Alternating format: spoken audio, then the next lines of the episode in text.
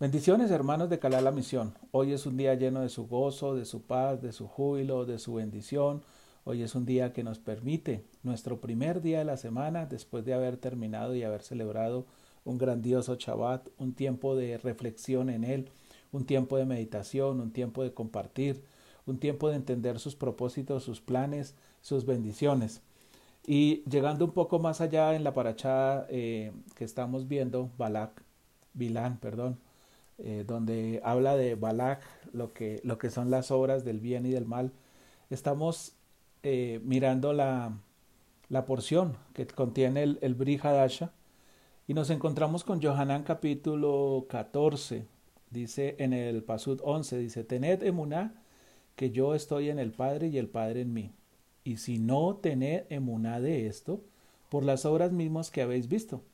De cierto, de cierto os digo, el que tiene emuná en mí, las obras que yo hago también él las hará, y mayores obras hará, porque yo voy al Padre.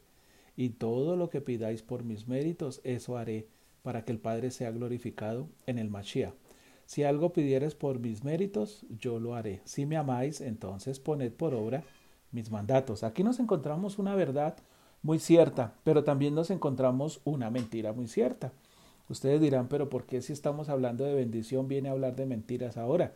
Porque toda la vida eh, que nosotros tenemos espiritual, eh, sin importar la edad que tengamos hoy, a nosotros nos enseñaron que sencillamente eh, lo que teníamos que hacer era pedirle a Dios y Dios nos iba a contestar. Así nos criaron, así fueron nuestras creencias, así fueron nuestras costumbres, así fueron nuestras tradiciones. Por eso si nosotros vemos al exterior de nuestras vidas, lo que hay alrededor, todo el mundo cree en Dios y todo el mundo le pide a Dios y todo el mundo dice, ay Dios mío, ayúdame, ay Dios mío, eh, bendíceme, ay Dios mío, acompáñame, ay Dios mío, ay Dios mío, ay Dios mío. Y nos hemos creado y pensamos y creemos que Él nos va a responder porque son los méritos, pero aquí nos encontramos, esa es la mentira, pero aquí nos encontramos con una verdad muy grande, que para que esos méritos se den, yo también tengo que hacer méritos.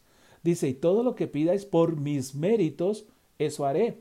La pregunta es, ¿qué significa por mis méritos? Cuando nosotros hablamos de los méritos, cuando decimos se lo merece, cuando decimos estoy convencido, eh, por poner un ejemplo, si alguien lo meten a la cárcel porque ha traficado drogas o porque ha cometido un delito muy grave, se me ocurre lo del tráfico de drogas, pero ha cometido un delito muy grave, la verdad lo llevan a la cárcel. ¿Y qué es lo primero que uno dice? Ah, se lo merecía. Esos, eso fueron. ¿Qué significa? Que él hizo algo que esos méritos lo llevaron a ser colocado preso, a ser colocado en un lugar donde perdió su libertad, porque la ley decía que no se podía eh, ejercer, no se podía hacer eso que él había hecho y que las consecuencias si lo hacía era ser metido preso. Entonces yo me pregunto, ¿será que esa persona llegó y dijo, ay, por la ley de, del país tal, que no me vayan a coger preso y no le va a pasar nada? Pero si, escuchen, si los méritos que estaban escritos en la ley era que él fuera preso por cometer un delito, el resultado iba a ser que iba a ser preso. Ahora, ¿por qué yo pienso que si no cumplo la ley, que si no conozco la ley, que si no conozco lo que debo hacer o no debo hacer, los méritos que voy a tener van a ser buenos? ¿Cuáles son los méritos? Entonces Yahshua nos enseña lo mismo, dice, tened emuná que yo estoy en el Padre y el Padre en mí. Uno, ¿De dónde proceden los méritos? ¿Quién es el que da los méritos? ¿Quién es el que califica y tiene ese perfil de saber qué es sí y qué es no? ¿Qué debo y qué no debo hacer? Pues el Padre, que fue el que nos dio la Torah, el que la puso en la mente y en el corazón. Y en, en segundo lugar, ¿qué encontramos? Dice, tened emuná. Otra mentira y otra verdad. Nos enseñaron que la emuná era simplemente creer que las cosas iban a pasar, pero eso no dice la Torah.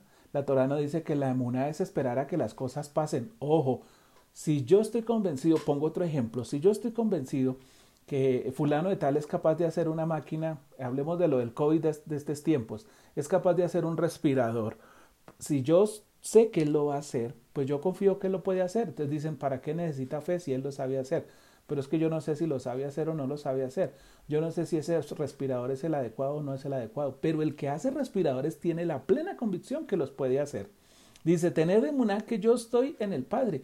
Tened de muná que el que sabe hacer el respirador lo va a hacer para ti. Que el que sabe darte lo mejor lo va a dar para ti. Que el que sabe poner lo mejor lo va a poner para ti. Que el que sabe vivir cómo te va a enseñar a vivir para que vivas la mejor vida y vida en abundancia. Entonces, tenemos que, creer de dónde viene la cuál es la fuente. Segundo, fortalecer esa emuná. ¿Cuál es la verdad en la, en la, eh, en la emuná? Que la, la, verdad en la emuná es que la emuná debe tener obras. Y él lo dice. Las, si no tenéis emuná, las obras que yo hago también él las hará. O sea, crea que yo lo puedo hacer para que usted también lo pueda hacer, que yo le puedo transmitir el conocimiento para que usted lo pueda hacer. Entonces, la emuná no era para que yo me aprendiera los mandatos, la emuná era para que yo aprendiera a cumplir los mandatos, a hacer que se volvieran obra. Y si yo los hacía, como Él los hizo, cosas más grandes que Él hizo, las iba a poder hacer. ¿Y cuáles eran las cosas más grandes? Enseñarle a otros. ¿A cuánto les enseñó? ¿Le enseñó Yeshua los mandatos o a cumplirlos? Pues a doce, a sus, a sus talmidim. Pero, ¿dónde está el privilegio grande en esto? Que hoy lo puedo enseñar y lo puedo transmitir a mis hijos, a mis nietos y a mis bisnietos. Y en otros casos, la oportunidad que nos dan de hacer estas cápsulas o de compartir de alguna manera la Torah para que les llegue a terceros. Lo tercero que nos encontramos aquí es cumplir los mandatos. Cuando yo cumplo los mandatos, pues volvemos al ejemplo de la ley. Si sé cuál es la ley, si sé quién dio la ley, si sé cómo la debo cumplir, cómo la debo poner por obra, pues yo no voy a tener problemas con la ley. La ley no va a estar detrás mío diciéndome incumple, eh, se va a ir preso. Nada, al contrario, yo voy a entender que esa ley que está alrededor va a hacer que yo por los méritos de él, no por mis méritos y por lo que yo hago, sino porque Él lo hizo y a Él le fue dada la bendición, Él quiere que esa bendición sea transmitida también a cada uno de nosotros. ¿Cuál es la conclusión de esta, de, esta porción de, de, la Torá, de esta disertación que estamos teniendo? Dice, si me amáis, entonces poned por obra mis mandatos. El cuarto elemento, necesitamos el amor para hacer las cosas. Nos enseñaron que el amor era una pasión, era un deseo emocional, era un deseo que venía de las emociones, pero no nos enseñaron que el amor es un deseo que, va mucho más allá. Cuando leemos Primera de Corintios que dice que el amor es sufrido, es benigno, es misericordioso, todo lo da, todo lo puede, todo lo sufra, decimos nadie lo puede hacer. Claro, nadie está, nadie está comprometido con nadie para dar mucho más allá nos comprometimos a criticar, nos comprometimos a juzgar, nos comprometimos a hablar de otros, porque eso es natural y todo el mundo lo hace. Pero vaya si usted, sin saber qué pasa, va a orar y hacer algo diferente a lo que hacen los demás. Entonces, ¿con qué nos encontramos?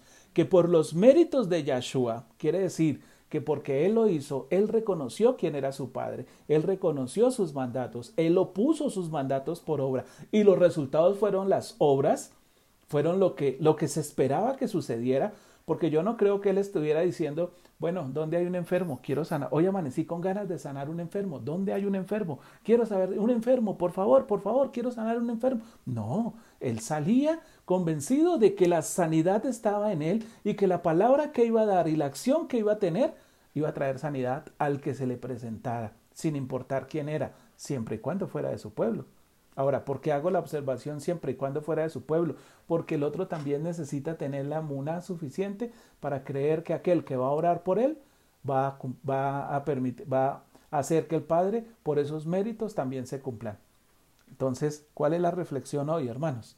De que nosotros necesitamos fortalecer la muná creyendo quién es el que puede hacer las cosas para que por los méritos de aquel que puede hacer las cosas, yo también pueda tener el mérito de cumplir los mandatos cada día y me pueda acercar a Él. Es el tiempo de reflexionar en nuestras vidas cómo estamos llevando la palabra, cómo estamos permitiendo que la palabra sea viva o no sea viva, para que nosotros podamos cumplir con ese plan, con esa separación de Él que ha puesto en nosotros para ser una nación diferente sobre la tierra, pero para ser la nación que trae la bendición, como vemos en la parasha, Dice, al que bendices, porque yo sé que si bendices hay bendición y si maldices hay maldición. Eso somos nosotros también. Si tú hoy bendices, vas a hacer bendición y vas a traer bendición. Pero si sucede lo contrario, pues atengámonos a las consecuencias, porque por los méritos también de aquel que lo hizo un día, también nosotros podemos eh, perder, perder esa bendición tan especial que Él tiene para nosotros una feliz semana, un Shavuató, y estamos convencidos que todas las cosas que hay alrededor nos ayudan para bien y, nos, y harán que nosotros podamos crecer en esa muná tan especial para Él. Bendiciones. Feliz semana. Shavuató.